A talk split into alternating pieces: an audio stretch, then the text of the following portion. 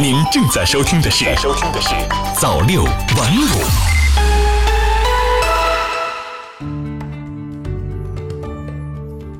各位好，欢迎收听早六晚五。今天是六月三十号，星期天。首先，我们一起来看晚间的时政消息。中国共产党党员总量突破九千万。根据六月三十号发布的二零一八年中国共产党党内统计公报，截至二零一八年十二月三十一号，中国共产党党员总数为九千零五十九点四万名。从一九二一年中国共产党成立时的五十多名党员，到一九四九年新中国成立时的四百四十八点八万名党员，再到二零一八年底的九千零五十九点四万名党员。近百年的奋斗历程中，中国共产党吸引力、凝聚力、战斗力不断增强，始终保持旺盛的生机活力。向党靠拢、申请入党是无数中华儿女的梦想。党的十八大以来，全国平均每年约有三百九十万人向党组织递交入党申请。着眼保持党的先进性和纯洁性，我们党严把党员队伍入口关，加强党员总量调控。近年来，每年发展党员数量稳定在两百万人上下，党员发展质量进一步提高。数据统计显示，现有党员中，超过八成是一九七八年党的十一届三中全会后入党的，八零后、九零后党员超过总数的三分之一，大专及以上学历的党员接近一半。队伍结构持续优化，党员质量不断提高。专家表示，党员总量突破九千万，既是党员发展工作的重要节点，也是中国共产党新的历史起点。九千多万共产党员接续奋斗、担当作为，必将奏响民族复兴更加壮丽的乐章。凤凰展翅，北京新机场如期竣工。截至六月三十号，北京大兴国际机场项目涉及的机场主体工程、航空公司基地工程、空管航油工程、各项配套工程以及外围的高速公路、高铁、城铁等工程均如期建设完成，完成项目一次验收合格率达到百分之百，相关竣工验收工作有序推进。大兴国际机场工作重心从工程建设转入准备投入运营。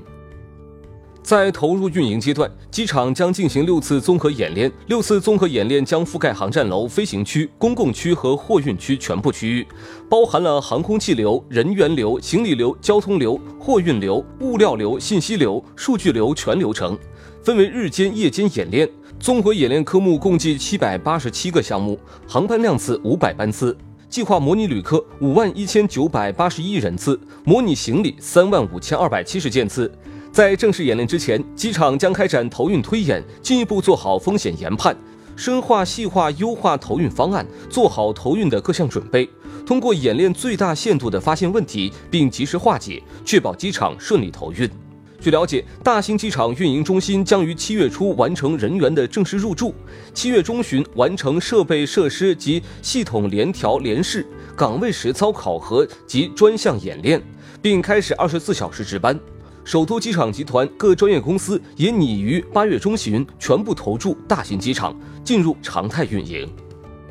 下面我们一起来看财经方面的消息。我国支持外资更多投向高端制造、智能制造、绿色制造等领域。国家发改委、商务部六月三十号发布《鼓励外商投资产业目录（二零一九年版）》。较大幅度增加鼓励外资投资领域，全国目录新增或修改条目百分之八十以上属于制造业范畴。新增条目包括五 G 核心元组件、集成电路用刻蚀机、芯片封装设备、云计算设备等。目录中的中外投资项目可以依照法律、行业法规或国务院的规定享受税收、土地等优惠待遇。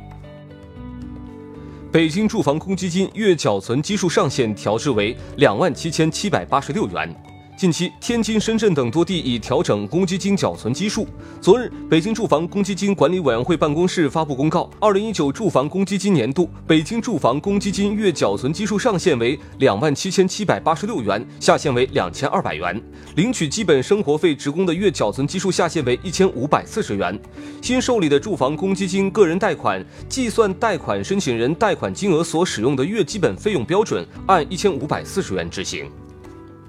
下面我们一起来看科技方面的消息。我国将建设首个人工智能星座。聚焦天空航空航天论坛二十九号在成都举行。记者从论坛上了解到，我国将建设首个人工智能星座，该星座将由一百九十二颗卫星组成，卫星配备智能化大脑系统，能够大幅度提高卫星的数据处理能力，将推动我国卫星数据产业的智能化、商业化发展。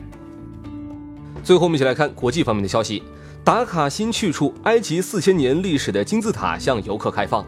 埃及文物部二十八日在首都开罗西南法尤姆市举行仪式，宣布古埃及第十二王朝法老辛努塞尔特二世的金字塔正式向游客开放。埃及文物部长哈利德阿纳尼在当天的新闻发布会上介绍说，新努塞尔特二世的金字塔建在天然形成的基岩上，底座长一百零七米，高四十八点六五米，斜坡坡度为四十二度。金字塔内部为石头砌成的墙壁，外围包裹泥石砖块。埃及最高文物委员会秘书长穆斯塔法瓦齐里说：“西努塞尔特二世金字塔的东边建有神庙，南边有金字塔的入口。塔内有两个墓室，其中一个墓室存放着一具红色花岗岩制的石棺，但目前尚未找到墓主人西努塞尔特二世的木乃伊。”瓦齐里说：“一般来说，金字塔的入口在北边，因为古埃及人相信墓主人灵魂只有从北边进入，才能与死者的躯体合二为一。”但西努塞尔特二世的金字塔入口却在南边，原因目前尚未可知。日本正式退出国际捕鲸委员会，将开始鲸鱼商业捕捞。据俄罗斯卫星网报道，当地时间三十日，日本正式退出国际捕鲸委员会，停止在南极和太平洋北部用于科学目的的捕鲸活动，并将开始在自己的专属经济区内进行鲸鱼的商业捕捞。目前将被允许捕捞的鲸鱼限额和种类暂时尚未公布。据悉，日本原本可以在六月三十号正式宣布允许对自己水域内的一定种类的鲸鱼进行捕捞。然而，日本当局决定推迟到七月一号，等六月二十八号到二十九号在大阪举行的二十国集团领导人峰会结束以后再宣布。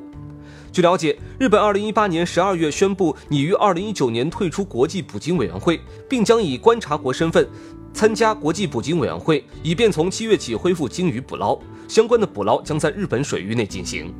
据悉，二零一三年到二零一四年南极捕捞季，日本共捕捞四百七十六头鲸鱼用于科学目的。二零一四年到二零一五年度共捕捞一百九十六头，二零一五年到二零一六年共捕捞五百二十头，二零一六年到二零一七年四百八十八头，二零一七到二零一八年度五百九十六头。以上就是本期的早六晚五，感谢您的收听，我是孟畅，我们明天再见。早六晚五，新华媒体创意工厂。诚意出品。